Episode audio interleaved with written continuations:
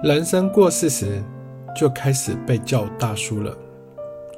四十岁之后的你，可不能不认识失智。每次大叔不失智节目里，将与您分享近期的失智症新闻与研究新知，在生活中如何预防及延缓失智。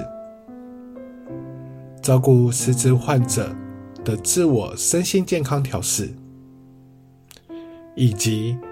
预防及延缓失能照护方案活动的规划。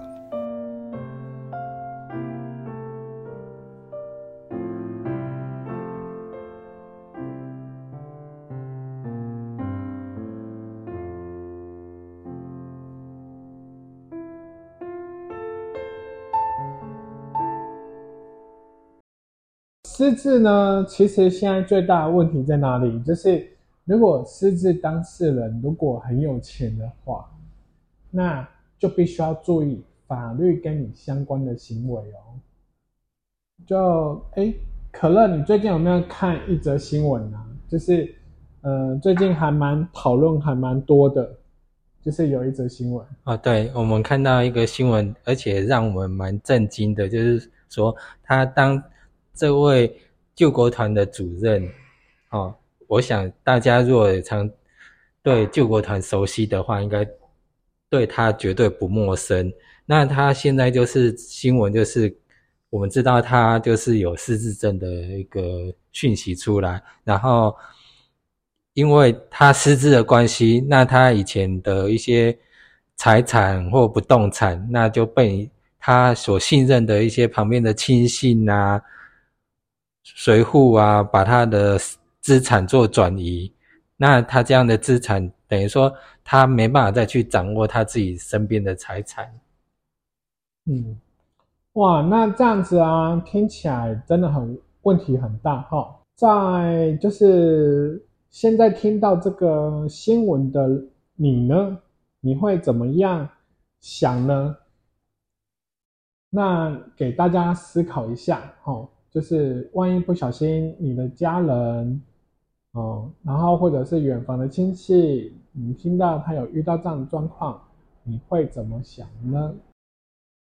呃，如果真的遇到像我们这个李宗贵前救国团团主任哦这样子的状况，那我们可以用什么样的方式来处理呢？因为一新闻上面的讯息就是说，他的财产已经被做变更，那若财产已经被人家进行做转移的话，哈，那我们可以用三道方式，就是三个方式来进行，怎么样来去守护他自己的财产？那我们首先第一点呢，就是透过律师去寄存证信函，然后让对方可以知道说，我们因为失智症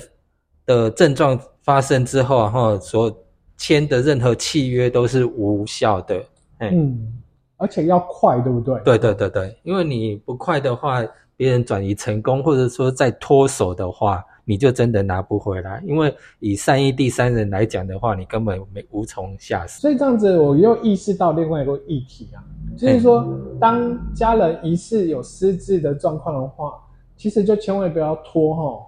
赶快要把他带去做鉴定，这样子就变成说医嘱上面就有一个。一个时间点在那边，可以证明说他是没有这个能力的。对，我们有些时候可能自己或家人有失智症，那我们如果没有去就医的话，就觉得啊，给他拍谁，不敢让别人知道。那在医院那边也没有记录说，诶，你可能有失智症的倾向或症状。那你这过程中，如果你有跟人家签订合约契约的话，那都会认定是有效的。嗯。所以，病人说我们有症状、有失智症倾向，一定去就医。那在医院那边就有一个记录证明。那我们就当我们签订了不合理的条款条约的话，那就可以去调医院的记录，就可以证明说我们当时的精神状况或者心心智状况是呃不适合不适合的状况。对对对对，那你就可以要求返还。好，那再过来呢？我们还可以找，呃，跟对方提出准诈欺罪，然后让他这个法律的进行的过程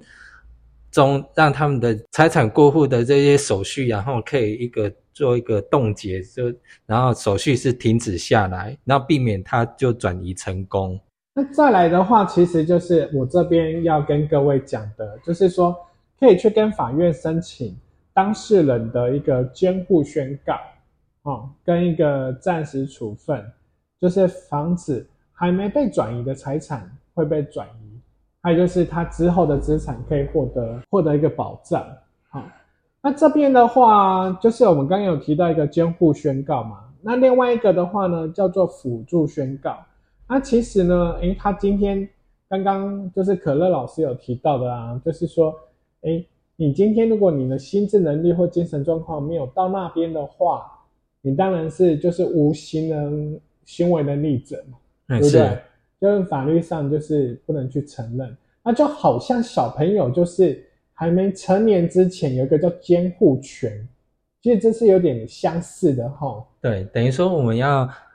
当我们的心理状况已经就好像变成刚刚伊娜赶快哈，那我也当然要有一个监护人帮我们掌握我们的任何行为，嗯，避免我们去做一些不合理的，譬如说改储备掉还是啥。对，就像说，哎，小朋友今天如果说，哎，今天零用钱不是零用钱啊，压岁钱收到一个比较大包的哈，那今天爸爸妈妈当然很担心啊，哎，他拿去巷口的干妈店或拿去电动。游乐场，哎，等下就买了一台五六万的 SP Four 还是什么回家，那你当然会气滔滔啊。没事，所以这其实就是监护权的概念啊。然后这个监护宣告呢，它其实就是怎样，本人、配偶或四等亲以内哦，啊，然后还有就是说呢，最重要是说，像现在独居的人很多，可能又是没有子嗣哦，也可能没结婚，那可能就是什么？近一年近一年内有共同居住事实之亲属，好，其他亲属，或者是检察官，或者是直辖县市的政府或社会福利机构，也可以是当做监护宣告，或者是嗯辅助宣告的监护人这样子。嗯，对，嗯嗯，那这样子的话呢，哎，其实就是你就可以不用担心说，嗯，像李宗贵这样子，哎。过去这么样的辛苦跟努力所换来的房产或是积蓄，那就会被一些发现你失智的人给觊觎。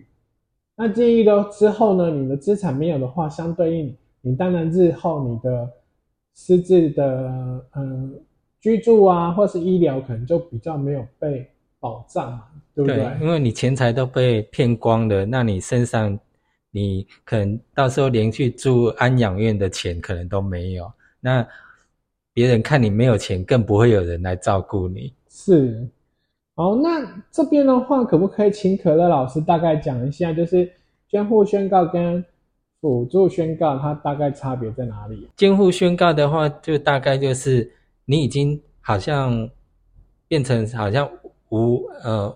无完全行为能力人的概念，就是说你所有的一些决定，然后都是透过监护人帮你判断。那如果辅助宣告的话，就是说你除了重大的事件，或譬如说房产的过户买卖这些比较重大的事件是需要透过辅助人的协助以外，那其他一些生活事项的话，都还是你可以自行决定。嗯嗯嗯。所以其实监护宣告就是好像是我们刚刚新闻所讲的李宗贵前主任一样，哦，他私自是没办法复原的，那可能就是他就是比较适合的是监护宣告，哦，那辅助宣告的话就比较像是，比如说你是可能是短时间之内没办法自理，哦，比如说你的脑受伤。开刀受伤，或者是短期失失忆，啊，或者是说，嗯，你现在是可，比如说是中风啊，或是什么的，哦，那可能就比较适合是辅助宣告这样子，因为有一天你可能会好过来，哦，那所以呢，诶，今天大家没钱没关系，可是如果今天你是有钱了，而且老的话很重要，因为满六十五岁在台湾的话，十二个人就有一个人失智。八十五岁，像李宗贵是八十四岁嘛，对是快八十五岁的话，其实每五个人就有一个人失智哦。如果说你会担心你日后不知有可能现在要活到一百多岁都很简单，那你担心以后的日子能不能好好的过下去？可是我们就不要认老哦，时间到了，我们可能就去注记一下，去法院注记一下，那这样子的话就会对你未来的生活比较有保障。如果还有任何疑问，就是可以去上网搜寻监护宣告，好，跟辅助宣告，好，那也希望各位能够自己的努力，然后可以好好照顾后半辈子的自己。好，今天就到这喽，谢谢可乐老师。我是大叔零一七，感谢您今天的聆听。以上是这次大叔不识字的内容。欢迎留言分享你的想法及指教。关于识字有任何问题，请上网搜寻“一七解忧信箱”或来信九七三零六零吉安人旅游局第十一号信箱。你的问题，我们将会在节目中回复你。